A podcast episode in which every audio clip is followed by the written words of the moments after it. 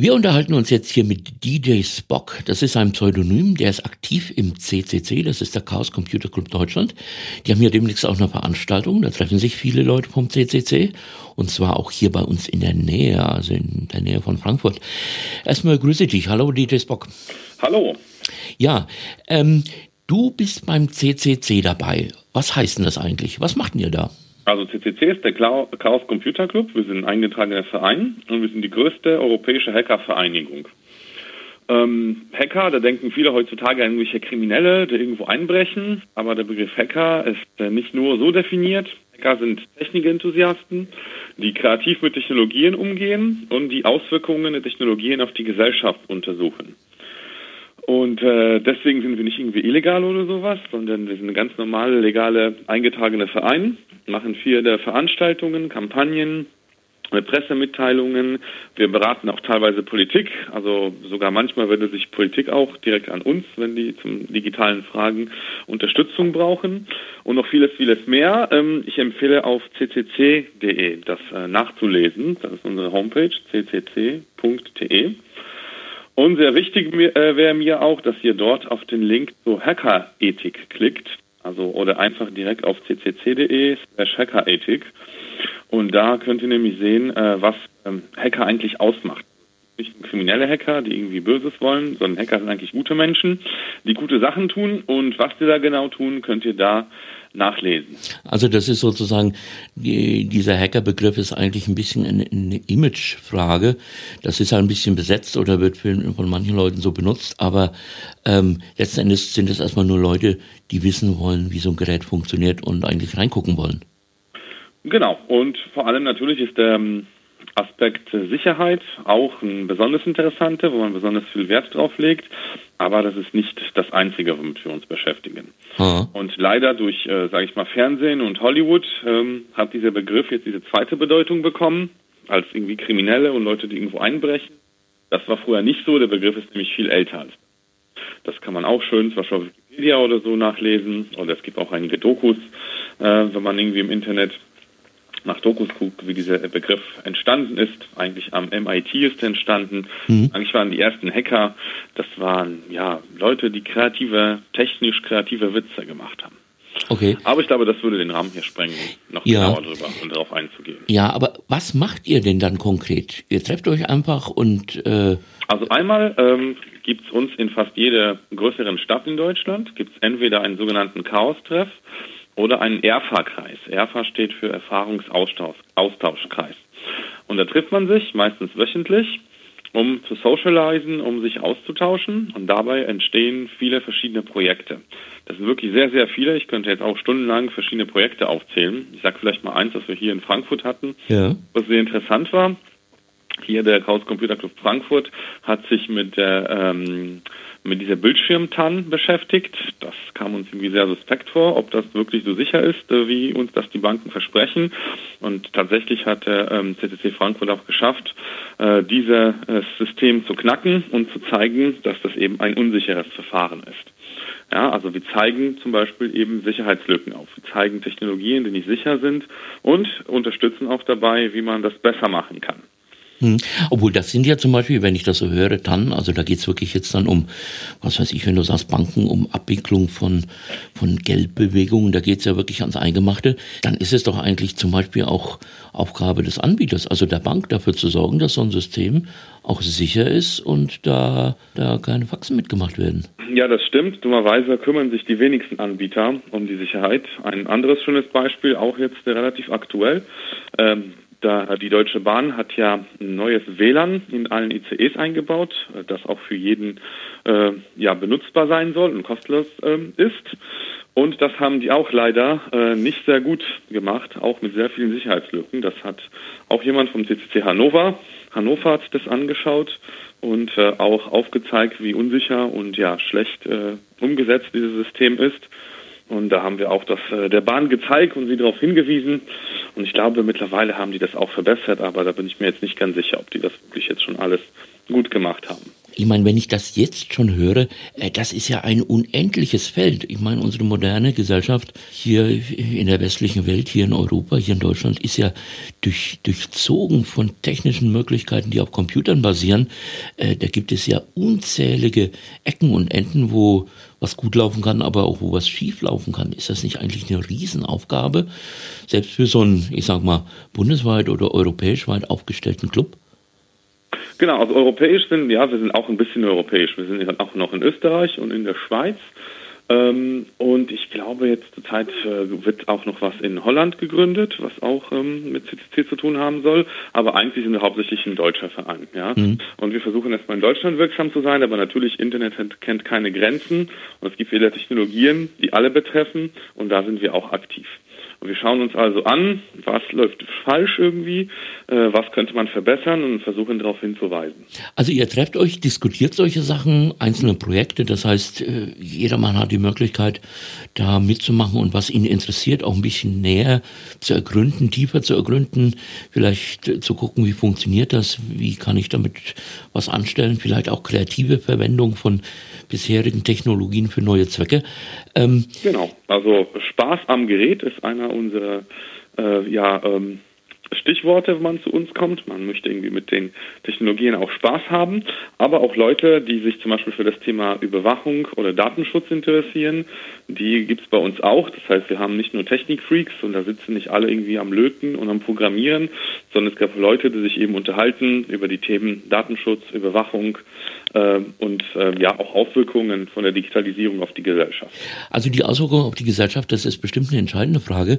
Aber nochmal einen Schritt vorher, wenn ich das höre, Überwachung, Daten, ich meine, ist das nicht eigentlich immer ein sehr ungleicher eine ungleiche Ausgangsbedingung. Ich möchte noch nicht von einem ungleichen Kampf reden, aber ich meine, wenn man als Einzelner oder als kleine Gruppe gegenüber so einem intransparenten Mechanismus wie zum Beispiel ein großes soziales Netzwerk äh, sich da gegenüber äh, steht, da hat man doch auch gar nicht so viele Möglichkeiten, dann, ich sage mal, auch so gegenüber so einer ökonomischen Macht irgendwas zu bewegen, oder? Naja, doch, man hat schon viele Möglichkeiten. Zuerst muss man also das Wichtigste ist, dass man sich dessen bewusst ist, was man macht und was man vielleicht eine Technologie benutzt. Ja, erstens, eine Technologie ist ja an sich nicht schlecht. Mhm. Ich kann nicht sagen, die Technologie ist immer schlecht und die ist immer gut. Ja, ein Messer, damit kann ich lecker Abendessen kochen oder auch jemanden umbringen. Äh, deswegen kann man nicht sagen, Messer sind grundsätzlich gute Technologie oder grundsätzlich schlechte Technologie. Und das ist mit allen Techniken so. Naja, das sind vielleicht Waffen eine kleine Ausnahme, weil die haben nicht viele andere Anwendungen, aus ja. jemanden zu töten. Aber gut, das ist vielleicht ein anderes Thema. Ähm, und äh, ich fand es auch gut, dass du eben das äh, Wort Kampf nicht in den Mund genommen hast, weil äh, wir Hacker sind auch eher äh, friedlich eingestellte Menschen und das ist auch ein Grundsatz der Hackerethik, ist zum Beispiel kaputt machen bringt nichts. Ja. Also ähm, deswegen sprechen wir selten von Kampf. Und ähm, wenn wir jetzt große soziale Netzwerke zum Beispiel nehmen, das Wichtigste ist, dass man sich bewusst ist, äh, welche Vor- und Nachteile das hat. Ja, zum Beispiel, wenn man äh, bei dem, äh, über das größte soziale Netzwerk heute spricht, muss man halt sich bewusst sein, das ist mehr oder weniger alles öffentlich, was man dort macht. Äh, das äh, wird, äh, diese Informationen werden verkauft, geteilt, gespeichert, ausgewertet. Und wenn man sich dessen bewusst ist, kann man das auch entsprechend nutzen. Und das Problem an dieser Stelle ist nicht nur das soziale Netzwerk an sich, sondern eben der Wissensstand der Benutzer. Ja, wenn alle sich dessen bewusst sind, was für Nachteile und Vorteile das hat, dann kann man das auch entsprechend benutzen. Und ähm, wenn alle sich entsprechend auch verhalten würden dann auf diesem Netzwerk, dann wäre es wieder nicht so schlimm. Und das ist ein großes Problem, dass eben viele Benutzer in solchen Netzwerken entweder nicht aufgeklärt sind Viele sind auch da nicht reflektiert genug und sagen, es ist mir doch egal, die wissen zwar, ja, mhm. das ist alles sehr öffentlich und das äh, mit den Daten wird vieles gemacht. Trotzdem sagen sie, ja, ja ich habe ja nichts zu verbergen, ja, und ich benutze das trotzdem weiterhin. Das, äh, ja, da, die, solche Leute versuchen wir dann eben auch aufzuklären, denen aufzuzeigen, warum äh, das nicht unbedingt äh, gut ist, wenn alle Informationen über einen irgendwo zentral gespeichert ausgewertet werden und ähm, deswegen würde ich nicht von Kampf sprechen und deswegen würde ich auch nicht sagen, dass es irgendwie aussichtslos ist. Äh, umso mehr Menschen man eben aufklärt, umso mehr Menschen es klar wird, äh, desto ja, desto weniger gefährlich wird es. Ja. Zeit aber sind leider viel zu wenige Menschen da aufgeklärt. Ja, das heißt, ihr seht für euch auch so ein bisschen ähm, genau so eine Aufklärungsmission. Also ihr wollt äh, auch Informationen, die vielleicht euch als Spezialisten oder als Superspezialisten, ja, die sich wirklich tief in der Materie bewegen. Ihr wollt diese Erkenntnisse dann eben auch an eine allgemeine Öffentlichkeit bringen und sagen, hört mal zu Leute, so und so funktioniert das und das und das könnte ein Vorteil und das und das könnte ein Nachteil sein. Ganz genau. Deswegen machen wir auch ähm, regelmäßig Pressemitteilungen. Ähm, äh, wir haben auch richtig Presseabteilungen und Pressesprecher. Wir schreiben regelmäßig auch für bekannte Medien, zum Beispiel für die FAZ. Äh, mhm. Da erscheinen regelmäßig äh, Artikel von uns. Und äh, wir machen zum Beispiel ein sehr interessantes Projekt, das nennt sich Chaos macht Schule. Mhm. Da gehen wir zu Schulen und zusammen mit den Eltern und Lehrern machen wir Aufklärung über eben digitale Technologien schon für Kinder. Denn das finden wir auch sehr wichtig. Die Kinder werden auf diese Smartphones und auf dieses Internet losgelassen, ohne eben die Gefahren zu kennen, ohne das wirklich zu verstehen. Und das versuchen wir auch zu ändern, indem wir eben unser Projekt Chaos macht Schule äh, haben. Kann ich nur sehr empfehlen, auch danach zu googeln äh, oder andere Suchmaschine zu äh, benutzen. Ja. Eure Wahl und dann zu gucken, was äh, dieses Projekt genau ist. Mit Jugendlichen, das ist bestimmt eine Situation, in der sich auch eben viele Lehrer oder ich sage auch Schulen gegenüber sehen, dass äh, solche modernen Technologien wie Smartphones wirklich omnipräsent, also allgegenwärtig sind. Fast jeder oder sehr viele, auch Jugendliche benutzen solche Geräte.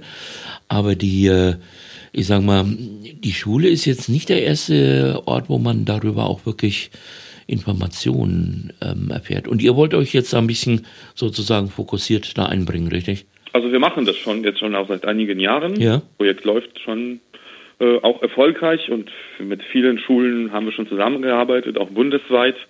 Und äh, ja, wir, wir, haben auch bisher immer gute Resonanz bekommen und gutes Feedback.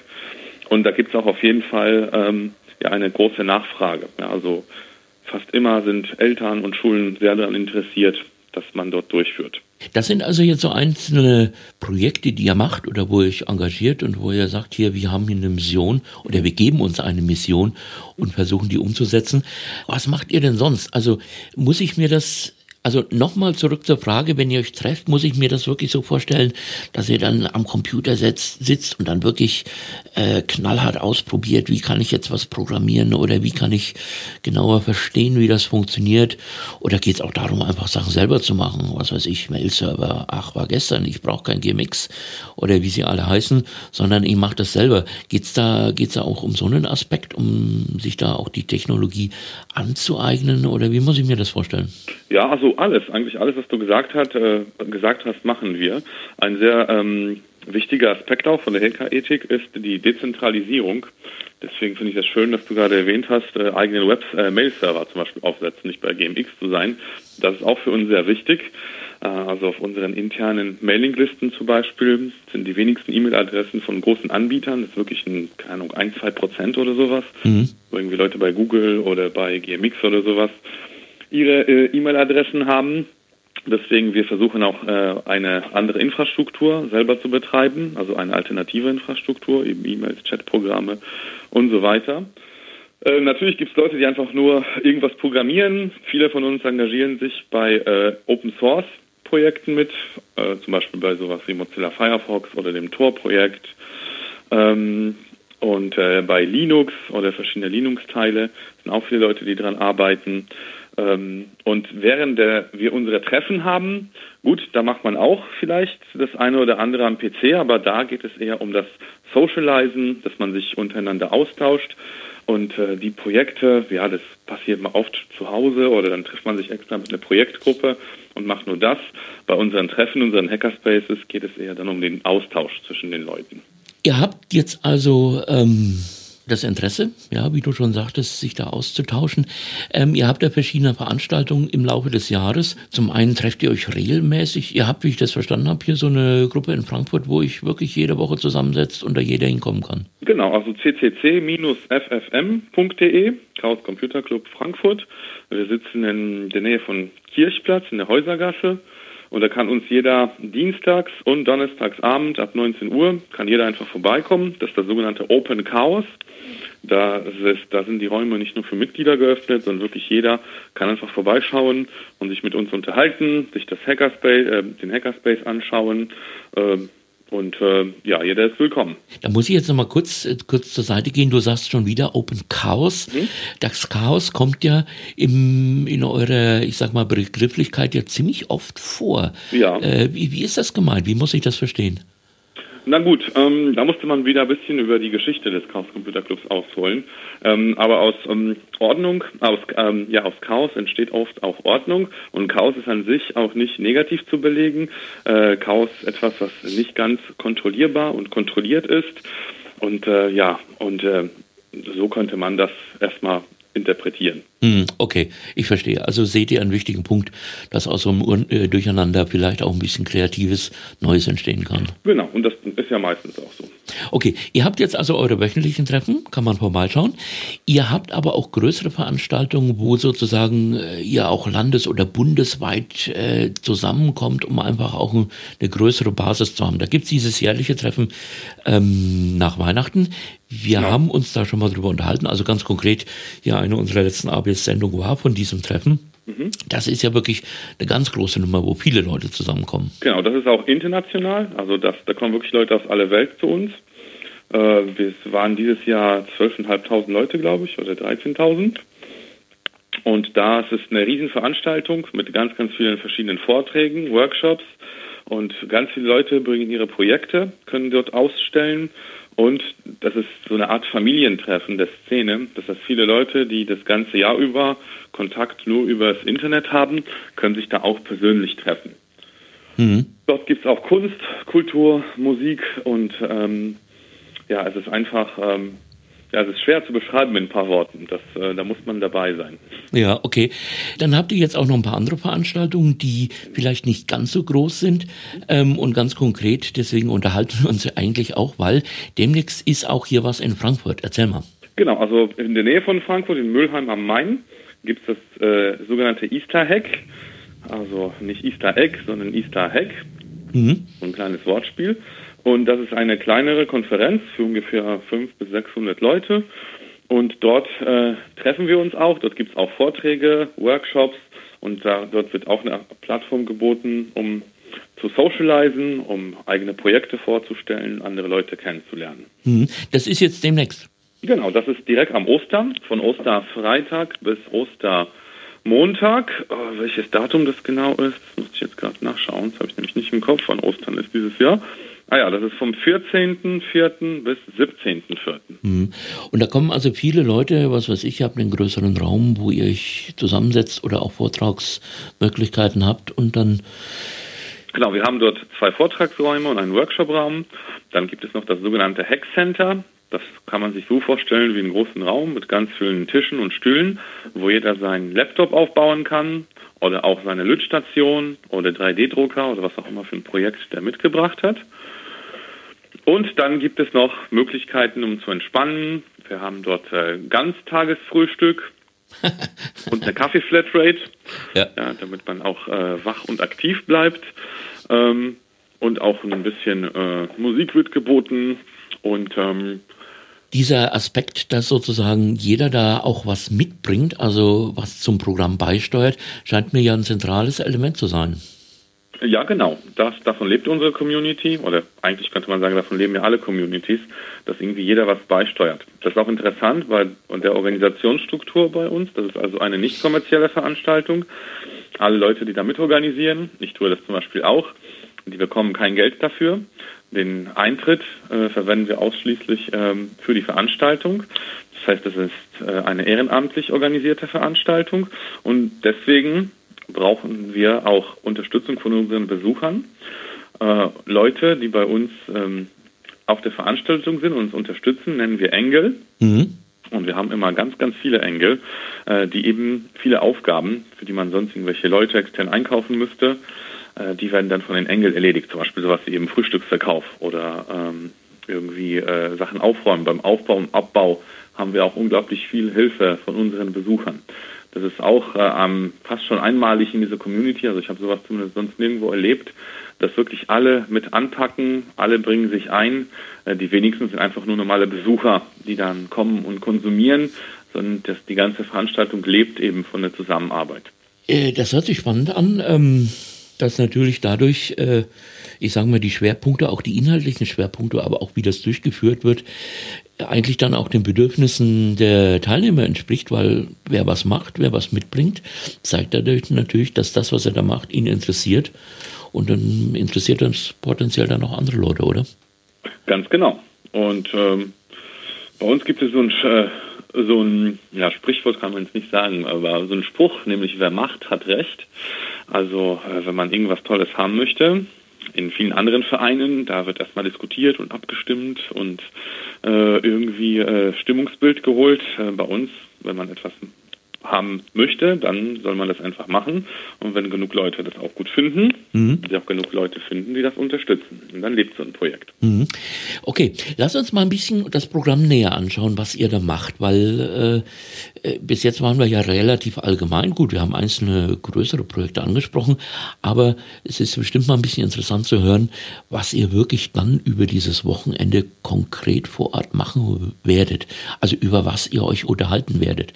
Ihr habt da also zum Beispiel einige Vorträge, die sich mit verschiedenen Themen beschäftigen. Da sind spannende Sachen dabei. Du hast zum Beispiel äh, vorhin kurz erwähnt, oder ich habe das so verstanden, es geht da irgendwie um Internettechnologie und Nordkorea. Genau, also ein Vortrag ist äh, From North Korea with Love heißt das und da berichtet mhm. einer unter ähm, einem Auslandseinsatz eben in so einem Land. Äh, dabei geht es um Länder, in denen zum Beispiel Verschlüsselung illegal oder ähm, äh, nicht erlaubt ist und wie man eben in solchen Umgebungen äh, trotzdem für Privatsphäre sorgen kann und wie man da arbeiten kann. Wie gesagt, die Vorträge haben ja noch nicht stattgefunden, deswegen mhm. so genau kann ich auch nicht sagen, worüber es in diesem Vortrag geht. Äh, das kann man übrigens alles auf unserer Homepage auch nachlesen. Äh, das ist die EH17. Mhm. also H-E-G-G, .eu slash Fahrplan ähm, mit großem F. Da könnt ihr euch unser Vortragsprogramm auch anschauen. Und da gibt es auch immer Beschreibungen zu den einzelnen äh, Vorträgen. Und mehr als diese Beschreibungen habe ich auch nicht. Deswegen so genau kann ich jetzt nicht sagen, was in den einzelnen Vorträgen äh, passieren wird. Hm. Ja gut, aber kann man ja schon mal eine Idee kriegen. Ja, wir werden die Links auch alle in unsere Show Notes, also in unsere Sendungsnotizen packen, mhm. dass man die dann auch äh, sofort äh, nachgucken kann und äh, worum geht's da und was ist da los. Okay, ähm, wenn ich das Programm hier so angucke, dann sehe ich hier zum Beispiel Ende-zu-Ende-Verschlüsselung. Das ist ja, ich meine, von Verschlüsselung ist heute viel die Rede, äh, in dem Zusammenhang auch mit Sicherheit und so. Ende-zu-Ende-Verschlüsselung, das ist ja ein ganz bestimmter Aspekt dabei, oder? Also jetzt in dem konkreten Vortrag geht es um E-Mail. Mhm. Ja, E-Mail ist eine ja, sehr veraltete Technologie und überhaupt nicht mehr zeitgemäß und äh, viele sind der Meinung, man sollte sie äh, endlich abschaffen. Ähm, es gibt Erweiterungen für E-Mails, wie zum Beispiel das PGP, mhm. äh, das äh, viele der E-Mail-Probleme behebt.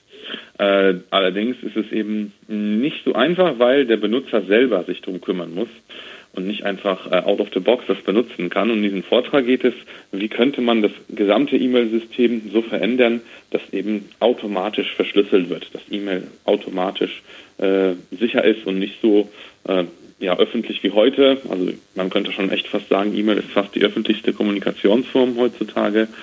Das ist wirklich sehr unsicher und äh, ja, sehr altbacken. Und in dem Vortrag geht es, wie könnte man das automatisieren, dass eben die Benutzer sich nicht darum kümmern müssen, sondern dass die E-Mail schon einfach so sicher ist und äh, funktioniert. Mhm. Ja, das ist bestimmt ein entscheidendes Thema, weil obwohl jetzt E-Mail ja eine, ich sag mal, ja, du hast recht, eine, eine, eine alte Technologie ist mhm. ähm, und da bestimmt einige Schwächen zutage treten, die man als man das entwickelt hat, noch überhaupt nicht auf dem Schirm hatte. Nach wie vor wird es ja benutzt und eingesetzt. Also insofern hat ja E-Mail irgendwas, weil sonst würde da, ich meine, heute benutzt keiner mehr. Es gibt andere Protokolle, die heute wirklich niemand mehr benutzt, weil sie ersetzt wurden durch besseres. Mhm. Aber der richtige E-Mail-Killer, der ist ja noch nicht aufgetaucht, oder? Sonst genau. Und da könnte vielleicht das, was in diesem, das ist sogar ein Workshop, ist kein Vortrag, was in diesem Workshop präsentiert wird, könnte sogar vielleicht so einer werden. Wer weiß. Eben auf unseren Konferenzen werden oft klein, Projekte vorgestellt, die erstmal klein sind und irgendwie ein paar Jahre später stellt sich heraus, dass das eine Riesenrunde gemacht hat und dass es zum großen Projekt sich entwickelt hat und teilweise weltweit benutzt wird. Also das kann auch schon passieren. Hm. Ich lese ja zum Beispiel elektronische Bezahlsysteme ich meine, sowas gibt es ja schon. Ja. Du kannst heute an vielen Kassen, sei es jetzt Supermarkt, Tankstelle, als jetzt nur einfache, weit verbreitete Sachen, kannst du mit Kreditkarten oder mit EC-Karten oder so bezahlen. Gegenüber dem Bargeld gibt es ja Vor- und Nachteile. Ähm, aber auch das Bargeld wollen wir ja nicht richtig. Okay, es gibt Vor- und Nachteile für verschiedene Teilnehmer an diesem Spiel. Genau. Ähm, aber aufs Bargeld wollen wir ja auch nicht so richtig verzichten, weil ähm, das hat ja auch Vorteile, gerade für uns ja, Benutzer. Der größte Vorteil von Bargeld ist, dass man anonym bezahlen kann. Ja, ja. Die ganzen elektronischen Bezahlsysteme haben den Nachteil, dass das ähm, alles nachvollziehbar ist. Das heißt, dass ähm, sehr viele Leute, also Organisationen, Leute, Staat, wie auch immer, wissen können, was man da gekauft hat, wann und für wie viel. Man kann das ganze Kaufverhalten sehen. Und das ist natürlich aus äh, Datenschutzgesichtspunkten nicht sehr toll. Und mhm. auch aus politischen Gesichtspunkten ist es auch nicht sehr toll. Deswegen geht es um diesen Vortrag um anonyme äh, digitale Bezahlsysteme. Äh, zurzeit gibt es eigentlich nur eins, das wirklich anonym und verbreitet ist. Das ist das Bitcoin. Haben einige davon schon vielleicht gehört. Ja. Das ist eine Möglichkeit, eben im Internet äh, anonym zu bezahlen. Und in dem Vortrag geht es um andere Möglichkeiten. Was könnte man machen? Wie könnte man eben ein System entwickeln, äh, das anonym ist und trotzdem sicher und trotzdem zuverlässig? Und das könnte tatsächlich dann so ein Bargeldersatz werden. Wobei ähm, zurzeit, wie gesagt, steht das Projekt noch am Anfang. Ja. Und ähm, das äh, muss erstmal noch weiterentwickelt werden. Ja, das sind bestimmt einige Herausforderungen, weil letzten Endes äh, Bargeld, ich meine, das wird weltweit eingesetzt und ist nach wie vor ein System, das ja auch im Großen und Ganzen funktioniert. Da gibt es auch Schwächen. Ja, es gibt auch ähm, schon Länder, die fast vollständig Bargeld abgeschafft haben. Also wenn man nach Skandinavien geht zum Beispiel, ja. da ähm, gibt es das kaum noch. Also da gibt es tatsächlich auch viele Geschäfte. Es gibt zum Beispiel Bäcker, wo man nicht mehr mit Bargeld zahlen kann. Ja, das heißt, auch wenn man nur ein Brötchen kauft, zahlt man da schon mit einer Karte. Und äh, wenn man auch nach Holland geht zum Beispiel, Parkautomaten, kann man auch nicht mehr mit Bargeld bezahlen. Also äh, in vielen anderen Ländern ist das Bargeld weitgehend ja, nicht abgeschafft worden, aber es wird sehr, sehr, sehr wenig verwendet. Okay. Und die Problematik dahinter ist natürlich, dass dann Daten entstehen, man sehen kann, wer wann, wo war, was gekauft hat und so weiter. Hm. Ja, knifflige Fragen, die letzten Endes den Datenschutz. Ich meine, das ist ja auch ein bisschen so eine deutsche Spezialität, da sich sehr zu engagieren, also da sehr viel Augenmerk drauf zu legen, obwohl auch in anderen Ländern gibt es. Äh naja, ich weiß nicht, ob das wirklich so typisch deutsch ist. Ja. Auf jeden Fall, ähm, in Deutschland wird die Diskussion meistens dann auch sehr politisch geführt, äh, wenn es um Thema Datenschutz geht. Ja, das heißt, die meisten Argumente zielen darauf ab, eben auf dann Überwachung, auf ein System, das dann dadurch, weil er die ganzen Daten Daten über die Leute hat, kontrollieren kann. Ich weiß zum Beispiel, wie die Datenschutzdiskussion in Polen auch äh, geführt wird, mhm. äh, auch äh, unser Nachbarland. In Polen sagt man, wie Moment, da verdient jemand Geld mit meinen Daten. Das finde ich aber nicht sehr gerecht. Das sind ja meine Daten. Wie sollte eigentlich Geld damit verdienen? Und nicht irgendwelche fremden Leute. Und da zum Beispiel läuft die Datenschutzdiskussion auch unter diesem Gesichtspunkt. Ja? Hier in Deutschland hört man davon sehr wenig. Und ähm, ja. Und auf jeden Fall ähm, ist äh, hat Deutschland hat ja eine äh, Geschichte, wo man Erfahrung mit äh, ja, diktatorischen Systemen gemacht hat. Und für ein System ist es ja natürlich wichtig, möglichst viel über die Bürger zu wissen. Deswegen wird in Deutschland halt sehr oft damit argumentiert. Ja. Ihr habt jetzt also auch einen Vortrag, der sich auch mit Datenschutzfragen auf äh, deutscher als auch auf europäischer Ebene beschäftigt. Verstehe ich das richtig? Ah, genau. Das ist ein Vortrag über ähm, ähm darüber, dass der äh, Bundesdatenschutzgesetz äh, wird es ja bald nicht mehr geben, sondern das wird äh, ersetzt durch die Europäische Datenschutzverordnung. Also das gilt dann EU-weit. Mhm. Das ist ein Vortrag, der da aufklärt, was sich eben ändern wird im Vergleich zum Bundesdatenschutzgesetz. Und äh, das ist ein Vortrag und da kann man eben erfahren, äh, was die Änderungen sein werden, was uns dann erwartet. Okay, ich sehe schon, das sind also doch sehr, aus, natürlich aus gesellschaftlicher Sicht auch sehr schwer, schwere Themen, weil letzten Endes geht es da ans Eingemachte. Also wer ma macht was, wer wird durch wen beobachtet und kann durch wen beobachtet werden. Ihr habt aber auch ein bisschen, wie soll ich sagen, eher so leichtere Themen im Gepäck. Äh, wenn ich zum Beispiel hier höre, Geocaching, das ist ja eher zum Spaß und Vergnügen, oder? Was ist denn das? Genau, Geocaching. Ähm, das ist ein Spiel, ein äh, Outdoor-Spiel mit Hilfe eben von modernen Technologien. Das ist ein Spiel, das man nur dank Satelliten spielen kann. Und zwar, das ist ähm, diese Art virtuelle Schnitzeljagd. Das heißt, es werden äh, sogenannte Geocaches versteckt. Da sind ähm, kleine oder große äh, Tupperdosen meistens, ja. in denen ein äh, Stift und ein Stück Papier ist und manchmal auch andere Sachen. Und äh, diese sind sehr gut versteckt, irgendwo in der Stadt, im Wald, unter dem Stein. Und mit einer App kriegt man die Location angezeigt. Meistens, also man kann sich das auch auf der Karte anzeigen, aber meistens kriegt man nur GPS-Koordinaten. Und dann kann man so einen Pfeil hinterherlaufen und eben diesen Geocache entdecken. Und das ist einfach ein Spiel, ähm, sehr beliebt auch bei Leuten mit Kindern, weil oft gibt es auch Geocaches, wo zum Beispiel irgendwelche Aufkleber drin sind oder äh, Autos. Und die Kinder, wenn sie so einen Geocache finden, dann können sich ein Auto da rausnehmen, also so ein Modellauto, und stattdessen dann einen Aufkleber reintun. Mhm. Ähm, äh, und da gibt es auch mittlerweile, das Spiel gibt es schon seit vielen, vielen Jahren, gibt es auch viele Abwandlungen von. Also auch da empfehle ich nach äh, Geocaching im Internet zu suchen. Da wird man sehr, sehr viel finden. Hm. Aber im Prinzip, du sagtest ja schon Schnitzeljagd. Die Schnitzel sind also nicht mehr auf dem Weg, irgendwelche kleinen Markierungen, sondern sind tatsächlich in der App, äh, zeigen eine Richtung an auf deinem genau. Smartphone oder so, wo es jetzt gerade in welche Richtung weitergeht. Oder in welche Richtung man eigentlich wollte, aber vielleicht doch einen kleinen Umweg nehmen muss, weil da vielleicht ein Abhang, eine Mauer, sonst was dazwischen ist. Genau, und auch sehr interessant. Also ich habe, ich spiele das auch und äh, ich finde es immer wieder interessant, wenn man eben äh, dieses Spiel spielt, äh, läuft man öfters Wege, die man sonst nie laufen würde. Das heißt, ich habe dadurch schon oft irgendwelche äh, kleinen Parks oder irgendwelche äh, Seitengästchen entdeckt mit interessanten Sachen, wo ich sonst nie äh, hingelaufen wäre.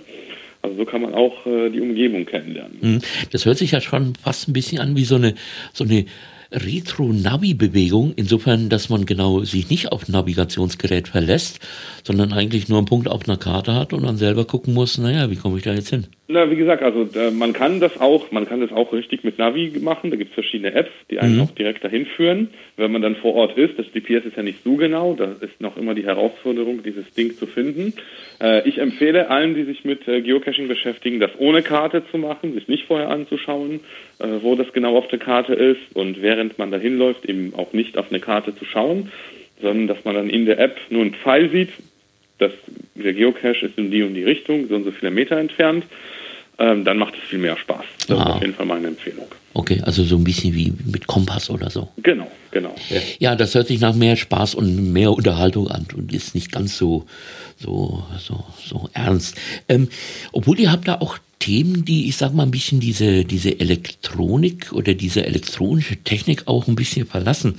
Da war was, da ging es um die Neuprogrammierung oder Reprogrammierung von menschlichen Zellen. Habe ich das richtig verstanden? Genau, da gibt es auch einen Vortrag, der sich damit beschäftigt, dass man halt eben auch DNA programmieren kann und da geht es auch um Stammzellen. Ähm, und äh, da in dem Vortrag kann man darüber was hören, ganz genau. Hm, weil das ist ja ein Thema, das hört sich so immer an, als sei das absolute Hightech und das könnte man nur in einem hochspezialisierten Labor durchführen und sei so kompliziert, dass es da äh, Doktorgrade braucht, um überhaupt damit äh, anfangen zu können. Nö, also die Grundlagen von, von, die, von allen Technologien sind, sage ich mal, für Menschen, die so ein bisschen äh, wissenschaftliche Grundlagen haben, sind es meistens nicht so schwer zu verstehen. Natürlich, viele Technologien sind so komplex, also wenn man jetzt jemandem erklären sollte, wie ein PC funktioniert, so wirklich ins Detail, da braucht man, da reicht ein Doktortitel, befürchte ich, nicht aus. Also ähm, deswegen, es kommt darauf an, in welche Stufe man die Technologie kennenlernen möchte. Mhm. Und äh, natürlich äh, wird bei uns im Hackerspace werden jetzt nicht irgendwelche Klone oder neue Menschenarten oder sowas ja. entwickelt. Das müsste dann schon irgendwie im Labor passieren. Ähm, aber wie gesagt, wir sind ja auch allgemein naturwissenschaftlich sehr interessiert, unsere Community, und wir wollen auch über Technologien aus anderen Bereichen Bescheid wissen, nicht nur aus dem Computerbereich. Ja, ich sehe schon, diese grundsätzliche Idee, einfach dahinter zu gucken und zu verstehen, wie funktioniert das und nicht nur eine Blackbox zu benutzen. Genau. Ja, oder wie wir schon sagen, die meisten Benutzer äh, sehen den Bildschirm und dahinter passiert Magie.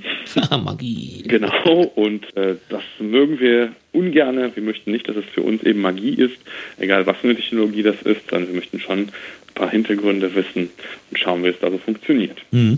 Ähm, ein Projekt oder Vortrag oder Workshop, ähm, der war mir auch aufgefallen, weil der unter Umständen ja ganz praktische Auswirkungen hat.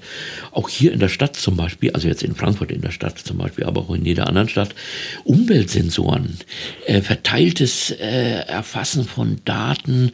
Ähm, aber gerade wenn wir von Umweltsensoren sprechen, ich meine, in der Stadt, da gibt es Lärm, da gibt es Dreck, da gibt es alles Mögliche. Genau. Ähm, und zwei Sachen, die in Frankfurt schon seit einiger Zeit gemacht werden. Ja. Das ist einmal äh, Fluglärmmessungen die eben nicht äh, behördlich äh, zentral äh, organisiert gemessen werden, sondern von der Community. Und es gibt auch eine Community, die sich mit äh, Feinstaubwerten befasst. Und ähm, auch zum Beispiel bei uns in unserem Hackerspace wird es demnächst äh, ein, auch einen Workshop geben, wie man eben selber so einen äh, Feinstaubsensor sogar bauen kann.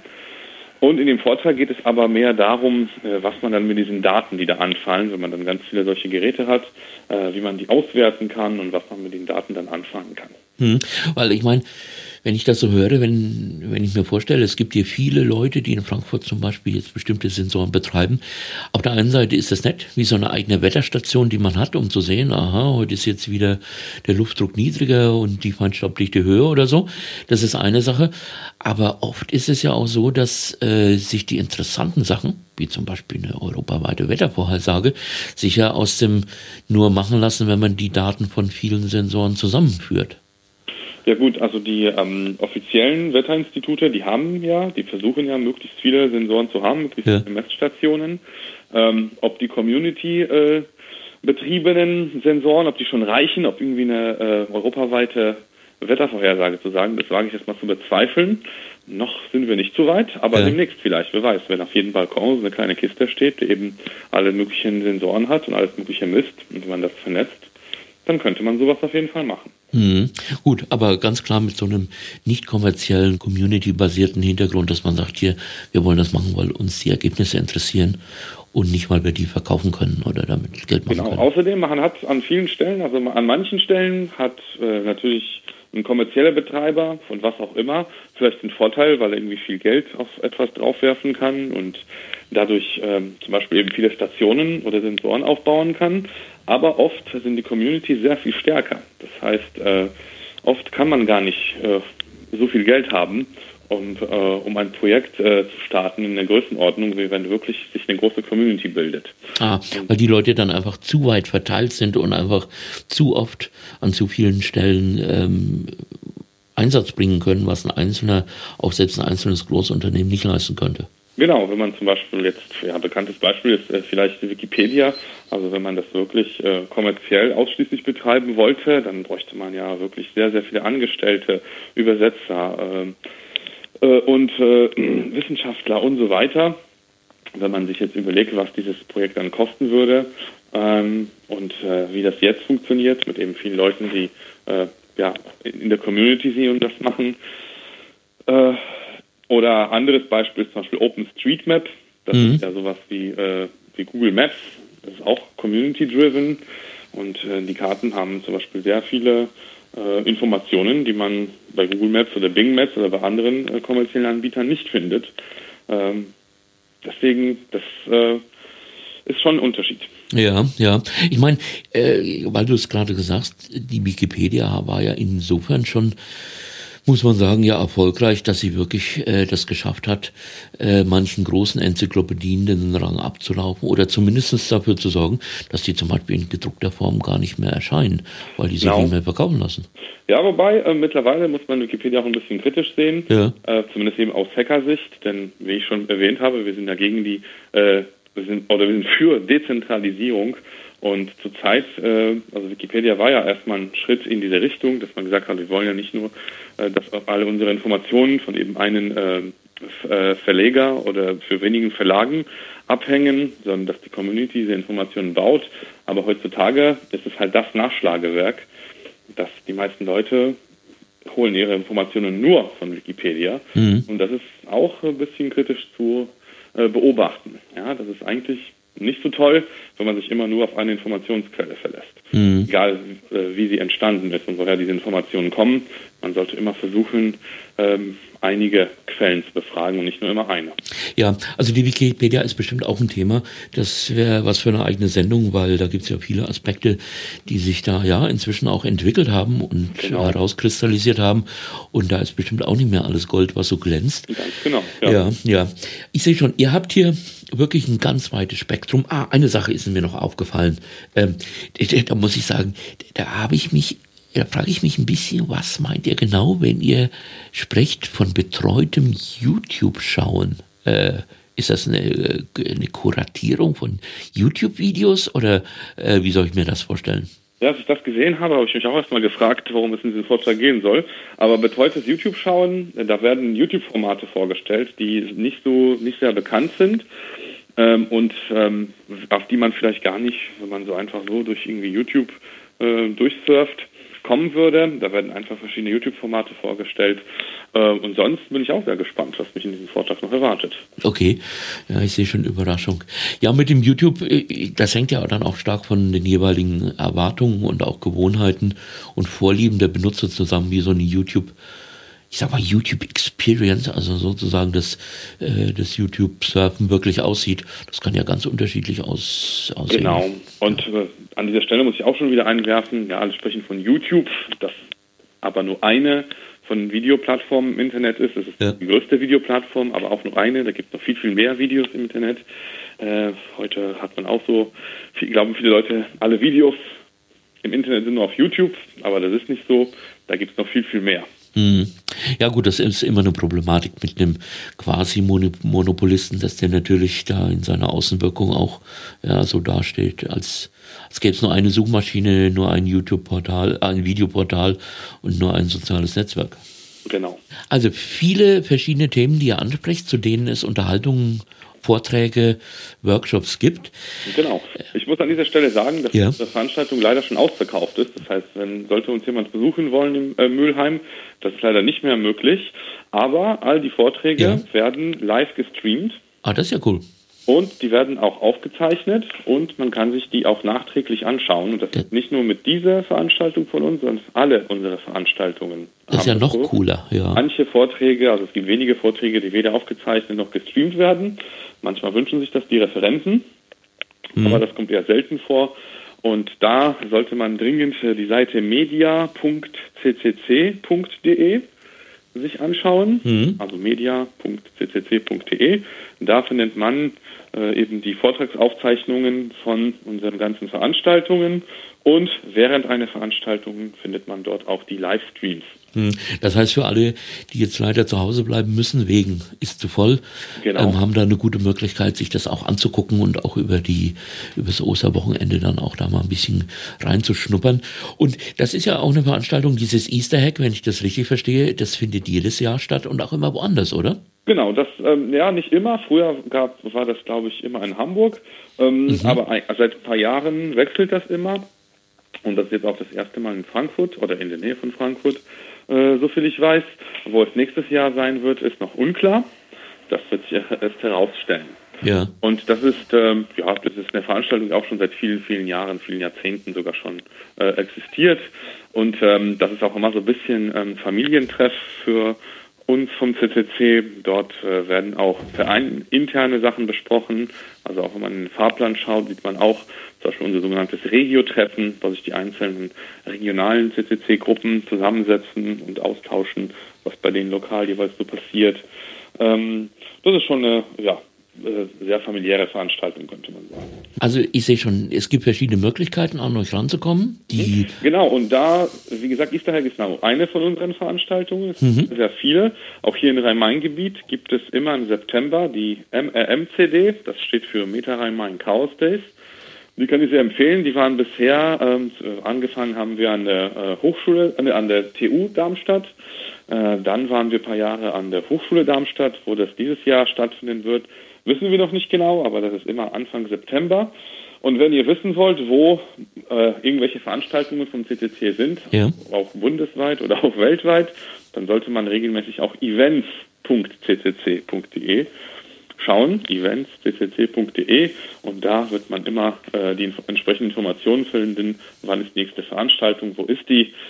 Karten ist letzte Zeit bei uns äh, sehr schnell ausverkauft, deswegen lohnt sich da regelmäßig drauf zu gucken oder vielleicht äh, den Twitter-Account von eventsccc.de äh, zu folgen, damit man rechtzeitig informiert wird und damit man äh, entsprechend noch Karten für eine Veranstaltung bekommen kann. Ja, jetzt nochmal ganz kurz, äh, du sagst zu den Meta Rhein-Main Chaos Days, hm? ich sehe schon wieder das Chaos im Namen. Genau, auch, das, natürlich, das ist wegen Chaos Computer Club. Ne? Ja, ja. Und das ähm, Chaos in allen möglichen anderen Namen dann auch vor, ja. Ja, was wird denn da so äh, stattfinden? Also ist das eine, eine Konferenz, ja? wir haben meistens äh, parallel mindestens zwei Vorträge, die drei Tage lang laufen. Die Veranstaltung geht von Freitag bis Sonntag. Dort gibt es auch äh, ganz viele Workshops, auch äh, ein, oder letztes Jahr hatten wir sogar zwei Hackcenter, auch einiges an Kunst und Kultur ist geboten. Äh, die Veranstaltung ist äh, im September, Anfang September, das heißt meistens haben wir noch schönes Wetter und es ist warm. Das heißt, wir haben auch einen schönen Draußenbereich noch äh, wo man auch äh, abends zum Beispiel zusammen einen äh, Hacker-Cocktail trinken kann. Das haben wir übrigens bei allen unseren Veranstaltungen. Das ist äh, Chunk. Ja. Äh, ich weiß nicht, ob du davon gehört hast. Das ist, es gibt ja so ein Kultgetränk im Umfeld des CCC. Das ist so, ein, so, eine, so eine spezielle. Ich, genau, das ist eine Mate. Also ja. ich weiß, äh, bei Radio X sollte man vielleicht keine Firmennamen nennen, aber das ist eine spezielle Mate-Sorte und ja. das Chunk ist also Mate Eistee und dieses Chunk, das ist äh, Rum mit Limetten, braunen Zucker und eben Mate Eistee. Und ähm, das ist auch äh, legendär und Kult in der Hacker-Szene und auf allen unseren Veranstaltungen gibt es das zu trinken. Ihr habt das aber dann auch selber kreiert, weil ihr gesagt habt, wir wollen endlich mal ein bisschen was Handfestes in den Gläsern haben und nicht nur, nicht nur diese Lim diesen Limo-Ersatz oder wie? Ja, das, also du meinst jetzt den Cocktail? Ja, den Cocktail, den, den Cocktail, ich weiß nicht genau, wer den kreiert hat. Ja. Äh, ob man das wirklich so, ah, ähm, okay. verfolgen kann, ob das eine Person irgendwie erfunden hat oder nicht, aber auf jeden Fall seit vielen, vielen Jahren ist es ein fester Bestandteil von unseren Veranstaltungen. Und auch äh, Mate-Eistee. Mhm. Da gibt es auch verschiedene Hersteller. Mittlerweile, als wir angefangen haben, Mate-Eistee zu trinken, gab es nur einen. Und äh, ja, ich behaupte mal, durch uns äh, sind die auch irgendwie bekannt geworden. Mittlerweile kriegt man ja wirklich überall, in fast jedem Supermarkt gibt es irgendeine äh, Mate-Sorte. Ja, ich habe schon, ich habe auch schon von Geschichten gehört, dass sich irgendwie ähm, Hackerclubs auf anderen Kontinenten äh, ganz nervös werden, wenn sie mal so eine Palette organisiert haben, was dann natürlich schon ein Aufwand ist, die genau. über den Atlantik also zu schaffen. Mittlerweile auf keine Hackerkonferenz auf der Welt kommt eigentlich ohne Mate aus. Äh, wenn keine Mate mehr da ist, spricht man bei uns von der sogenannten Mate-Kalypse. Oh je, Hilfe! Und das ist eines der schlimmsten Sachen, die passieren können. Ja. Okay, ich verstehe. Gut, also dann wird es wahrscheinlich in äh, Darmstadt keine Mate-Kalypse geben? Nein, ähm, definitiv nicht. Äh, einig, ein großer Hersteller äh, von, äh, von Mate Eis, der ist ja hier direkt um die Ecke, ist ja nicht mal, sind glaube ich irgendwie 80 Kilometer oder sowas bis dahin. Mhm. Ähm, und äh, ich glaube, dass wir werden gut versorgt sein. Ja, das heißt, äh, in der Essenz ist das, was eigentlich das Interessanteste sein könnte, ist das eine gute Veranstaltung, um auch Gleichgesinnte zu treffen. Also da kann also, man hingehen. Also das ist immer bei allen unseren Veranstaltungen. Ja. Bei den Meteor Main Chaos Days muss man sagen, dass äh, die Veranstaltung sticht schon heraus, weil der Vortragsprogramm doch sehr security-lastig ist. Aha. Ja, und sehr technisch auch. Ähm, das ähm, das ist bei anderen Veranstaltungen nicht immer so. Da gibt es, wie gesagt, auch viele politische Themen, wie zum Beispiel jetzt bei Easter Hack, die paar Beispiele, die wir genannt haben. Ja. Mit der Rhein Cow Days ist der Schwerpunkt schon auf Technik und auf Security, vor allem IT-Security. Mhm. Okay, gut, das sind ja auch spannende Themen und da passiert ja auch viel und da gibt es auch viel zu entdecken. Genau. Ähm, es gibt nicht nur CCC-Veranstaltungen, ja. es gibt auch in anderen Ländern äh, Veranstaltungen, wo der CCC mehr oder weniger mitbeteiligt ist. Zum Beispiel dieses Jahr ist äh, Anfang August, 4. bis 8. August, gibt es eine, eine große Hackerveranstaltung in den Niederlanden. Die SHA, SHA 2017, einfach das auch in die Suchmaschine äh, mhm. des Vertrauens eintippen und da wird man fündig. oder einfach SHA2017.org im Browser eintippen. Und das ist halt eine Open-Air-Veranstaltung, das ist ein großer Hacker-Camp. Oh. Das findet alle vier Jahre in Niederlanden, alle vier Jahre in Deutschland statt.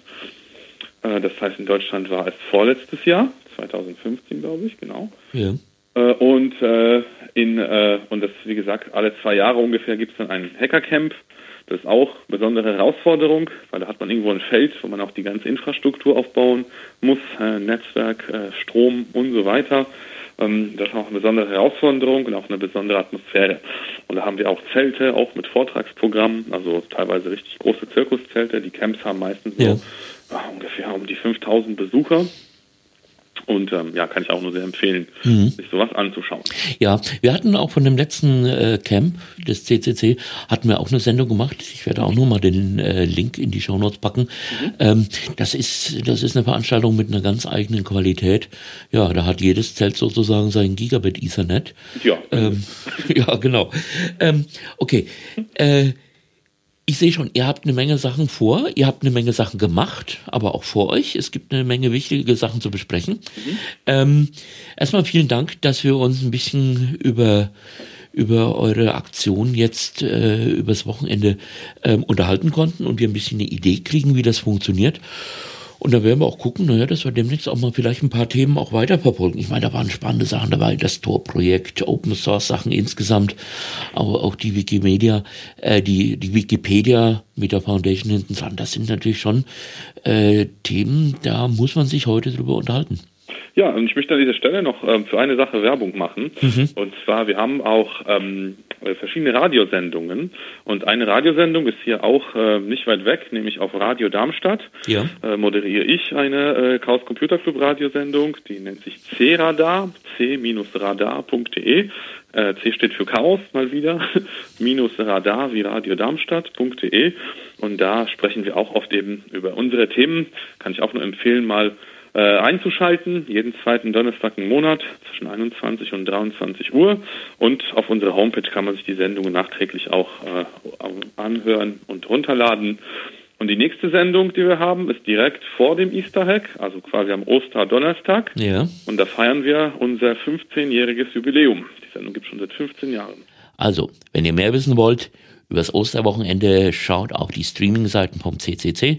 Die Links dazu sind in unseren Show Notes, also in den Sendungsnotizen. Wir wünschen euch viel Spaß beim Reinhören. Die Sachen könnt ihr alle auf unserer Webseite absmagazin.de nachlesen. Da gibt's die Links und da gibt's auch diese Sendung. Wir hören uns immer mittwochs 16 Uhr. Hier ist das ABS-Magazin. Arbeit, Bildung und Soziales, euer gesellschaftspolitisches Magazin bei Radio X, dem Frankfurter Bürgerradio. Bis dann.